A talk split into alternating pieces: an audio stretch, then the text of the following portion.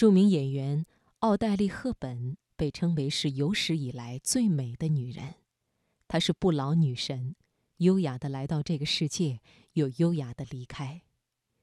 我们今天晚上的读人物，就一起来怀旧，回忆一下奥黛丽·赫本的美丽与哀愁。请你听：绝色倾城也坎坷一生，至此之后再无赫本。Música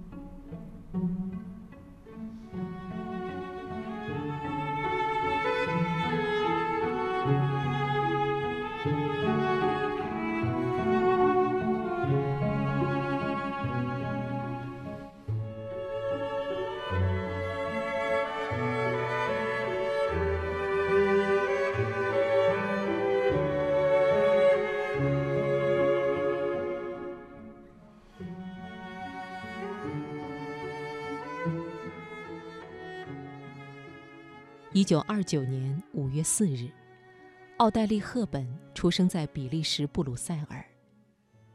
赫本的童年不像是普通孩子能有一个温暖和睦的家，也没有得到足够的父爱和母爱。从他很小的时候，他的爸爸妈妈就经常无休无尽的争吵。幼小的赫本不懂他们在争论什么，只能默默地躲在桌子底下。与此同时，他的父母也只顾忙着各自的事业，没时间与赫本谈心沟通。更严重的是，两个人因为聚少离多，最终在1931年结束了婚姻。从那时起，赫本开始变得孤僻，害怕生人。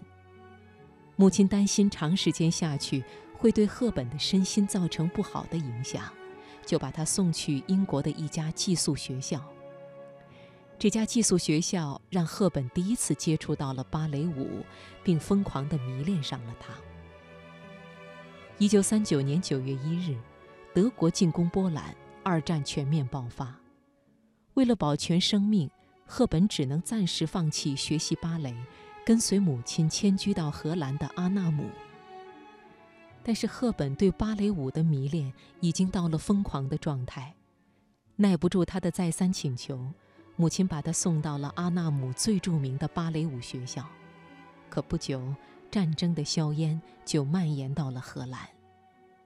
尽管生活苦不堪言，可是赫本对芭蕾的爱却是有增无减。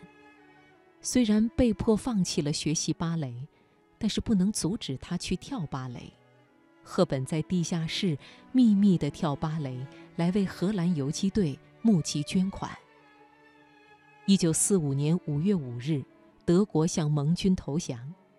三年后的一九四八年，赫本和母亲带着省吃俭用的一百英镑来到了英国伦敦。在奖学金的帮助下，赫本进入了玛丽兰伯特学院学习芭蕾。学院的老师玛丽是世界上最著名的芭蕾舞老师。赫本本身就对芭蕾有着极深的感情。又有这么好的一位老师来指导，赫本首席表演者的梦想就要实现了。可是，一个比战争还可怕的打击，却让他不得不放弃芭蕾，因为他太高了。当时十九岁的赫本身高一米七零，无法完成举托动作。就这样，赫本不得不放弃了他钟爱的芭蕾。但是，生活总要继续。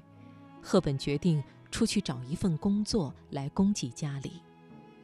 凭着自身的优越条件，在朋友的介绍下，赫本做起了模特，并在一些小成本电影里做配角。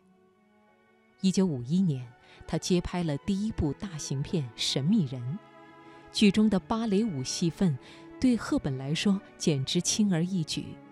他出色的舞蹈、高超的演技得到了导演的肯定。这也帮她赢得了后来《罗马假日》女主角的机会。《罗马假日》的上映让赫本名声大噪，红透了英国。而在《罗马假日》的首映式上，赫本认识了大她十二岁的梅尔费勒。梅尔是一位作家、演员兼导演，两个人很快就步入婚姻的殿堂。婚后两年，赫本把心思都放在了丈夫的身上，但是演艺事业也还是蒸蒸日上。可是丈夫梅尔的事业却遭到了挫折。两个人的感情还是一如既往的好，赫本的事情无论大小都会让梅尔来决定，梅尔也无微不至地呵护着奥黛丽·赫本，保护着她，不让她受到伤害。夫妻俩一起出现在大屏幕上，所有人都说他们是形影不离的最佳拍档。一九六零年七月十七日，赫本生下了一个儿子，取名肖恩。当了妈妈，对赫本来说自然开心的不得了。对她来说，什么事情都没有家庭重要。与此同时，赫本的事业发展也相当顺利。一九六四年，她拿到《窈窕淑女》女主角的位置，这是每个女演员都梦寐以求的角色。最终，影片获得巨大成功，并一举拿下十二项奥斯卡奖提名。赫本的人生看起来似乎接近完美，可实际上，她的婚姻却已经危在旦夕。赫本事业蒸蒸日上。而梅尔却遭受挫折。梅尔说：“他不愿意再给赫本做他的事业衬托人了。”一九六八年，两个人结束了长达十四年的婚姻。此时的赫本已经是身心俱疲，一米七零的她不过四十二公斤。治疗悲伤和孤独的最好办法就是出去走走。于是。赫本去了希腊散心，在旅途中，她遇到了小她九岁的第二任丈夫安德烈·罗蒂。一九六九年一月，二人举行了婚礼。从认识到结婚还不到六个星期的时间，很多人都不明白赫本为什么要这么做，只有赫本自己知道自己想要什么。赫本小时候很喜欢和父亲一起玩儿。因为父亲很有创新精神，经常脑洞大开，让赫本看到一个神奇的世界。但是，战争爆发后，父亲抛弃了母女二人，离开了英国。因此，赫本比一般人更渴望一个家庭，所以，他会为了有一个温暖的家而做出疯狂的举动，比如这次的闪婚。一九七零年二月八日。赫本生下了第二个儿子卢卡，她心满意足，拒绝了所有电影的拍摄，决心要做一个相夫教子的好妻子。然而，丈夫罗蒂却多次闹出丑闻。尽管赫本极力掩护，但是罗蒂还是无动于衷。最终，二人的婚姻也走到了尽头。两次的婚姻失败使赫本身心俱疲。他不由得想起在战争岁月中的生活，突然他萌发了一个想法，那就是献身联合国儿童基金会。因为在战争岁月中，多次处于饿死边缘的赫本得到了联合国儿童基金会的帮助，他们运输过来食品和药物分发给他们，让赫本记忆深刻。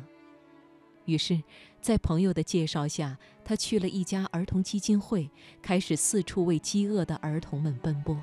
后来，赫本正式成为联合国儿童基金会的亲善大使。